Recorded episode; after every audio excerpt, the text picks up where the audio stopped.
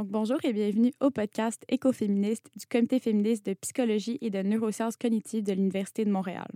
En effet, si vous êtes de nos anciens anciennes auditeurs auditrices, re-bienvenue, mais vous vous demandez aussi sûrement pourquoi notre nom a changé.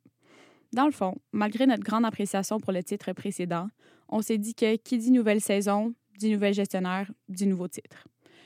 Je vais vous parler un petit peu de ce que veut dire notre titre. Dans le fond, c'est éco comme dans écoféministe, parce que non seulement on est grandement inspiré par le concept d'écoféminisme, donc dans le fond, le mouvement qui fait le lien entre l'exploitation des femmes et des minorités et de la destruction de l'environnement.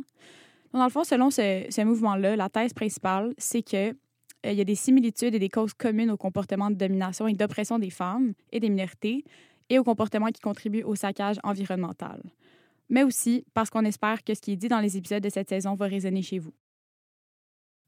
Donc, euh, avant d'entrer dans le vif du sujet de l'épisode d'aujourd'hui, je souhaitais un peu me présenter pour que vous puissiez un peu mettre un visage, ben, métaphoriquement, euh, avoir un petit peu d'informations sur la voix qui va animer les prochains épisodes de cette nouvelle saison du podcast.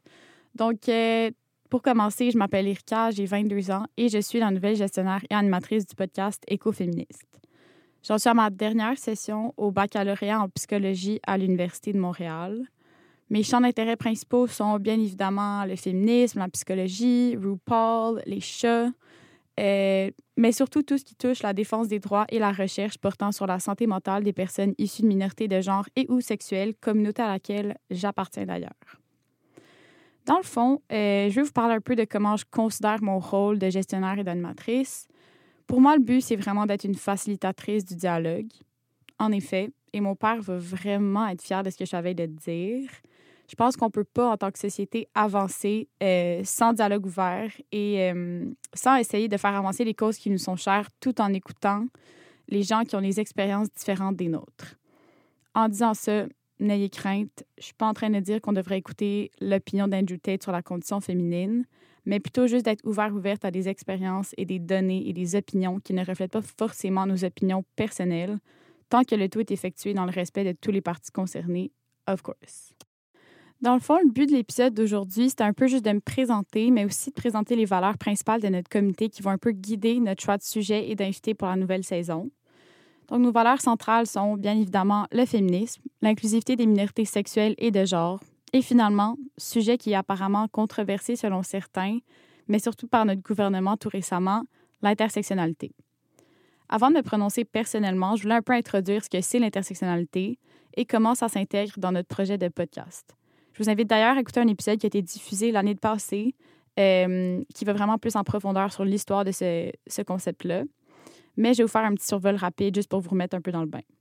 Tout d'abord, l'intersectionnalité est un concept qui a été abordé dans son sens utilisé actuellement pour la première fois par Awa Thiam, une activiste sénégalaise vers la fin des années 70.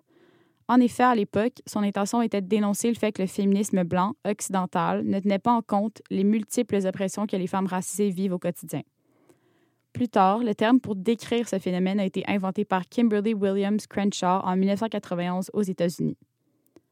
Dans sa forme la plus simple, le mot intersectionnalité exprime le fait de considérer que plusieurs identités marginalisées telles que le statut socio-économique, l'orientation sexuelle, l'ethnicité, l'âge, l'handicap, l'identité de genre peuvent coexister et doivent être compris dans la manière qu'ils interagissent entre eux pour affecter l'oppression vécue par la personne. De ce fait, euh, je m'engage et j'invite tous les invités et auditeurs auditrices futurs de ce podcast à être en mesure de reconnaître leurs privilèges, Étant une femme blanche, genre queer, je reconnais que, malgré que mon expérience du sexisme soit valide, elle n'est pas et ne serait jamais comparable à celle d'une femme racisée ou d'une femme transgenre, par exemple. Ben oui, c'est vraiment simple de même être intersectionnel et c'est vraiment, vraiment, vraiment important. Euh, d'ailleurs, sur cette même veine-là, je vais juste vous dire que je considère pas que mon féminisme est parfait. Je pense pas que le féminisme des personnes qui vont venir à cette émission non plus euh, n'est parfait. Cependant, je considère qu'on évolue tous et toutes dans notre féminisme. Par exemple, j'écris un, un, journal sur le féminisme en secondaire 5 que je relis aujourd'hui et je suis un petit peu gênée.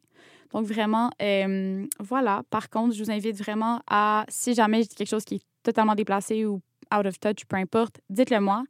Euh, je vais avec grand plaisir faire plus de recherches et plus m'informer. C'est vraiment ma job. En tout cas, c'est le même que je le considère. Donc, c'est ça. Voilà un peu comment on entame cette saison du podcast. Certains podcasts à venir traiteront des femmes en recherche, la fétichisation des personnes queer, du processus de coming out ainsi que la glorification des amours toxiques dans la culture populaire. Donc voilà, c'était Erika. J'ai super hâte pour la suite des choses. Merci de nous avoir écoutés. Si vous avez des questions, des commentaires, vous pouvez nous les communiquer par message privé ou par courriel. On aime vraiment beaucoup avoir votre opinion. Euh, n'hésitez pas à nous envoyer des témoignages aussi. Vous pouvez aussi partager ce podcast sur vos réseaux sociaux pour soutenir l'initiative du comité si ça vous chante. N'oubliez pas d'aller suivre la page Facebook et Instagram du comité féministe de Psychoneuro l'UDM. Toutes les références utilisées seront disponibles pour vous dans la description du podcast. Restez à l'affût pour le prochain épisode du podcast et prenez bien soin de vous. Bye bye!